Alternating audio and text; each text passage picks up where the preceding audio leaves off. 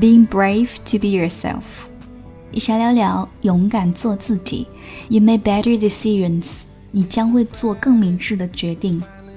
When you put yourself first, you will always make better decisions when it's decision time。如果你将自己置身于第一位，那么当你需要做决定的时候呢，你一定会选择更好的。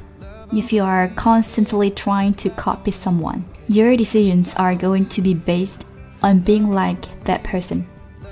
如果说你总是试图模仿他人，那么你所做的决定也只是像别人的决定而已。Your decisions are going to be based off being something you are not. So it's clear to see why this would be a bad idea as far as decision making goes. 这样一来的话呢，你的决定会没有你的立场， 因此呢，只要是这样子做的决定，那就必然是一个糟糕的决定。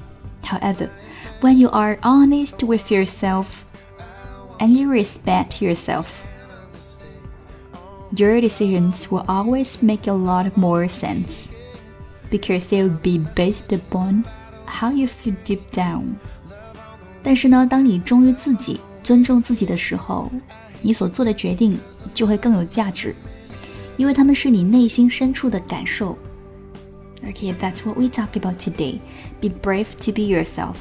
You will make better decisions. 勇敢做自己，你将会做出更明智的选择哦。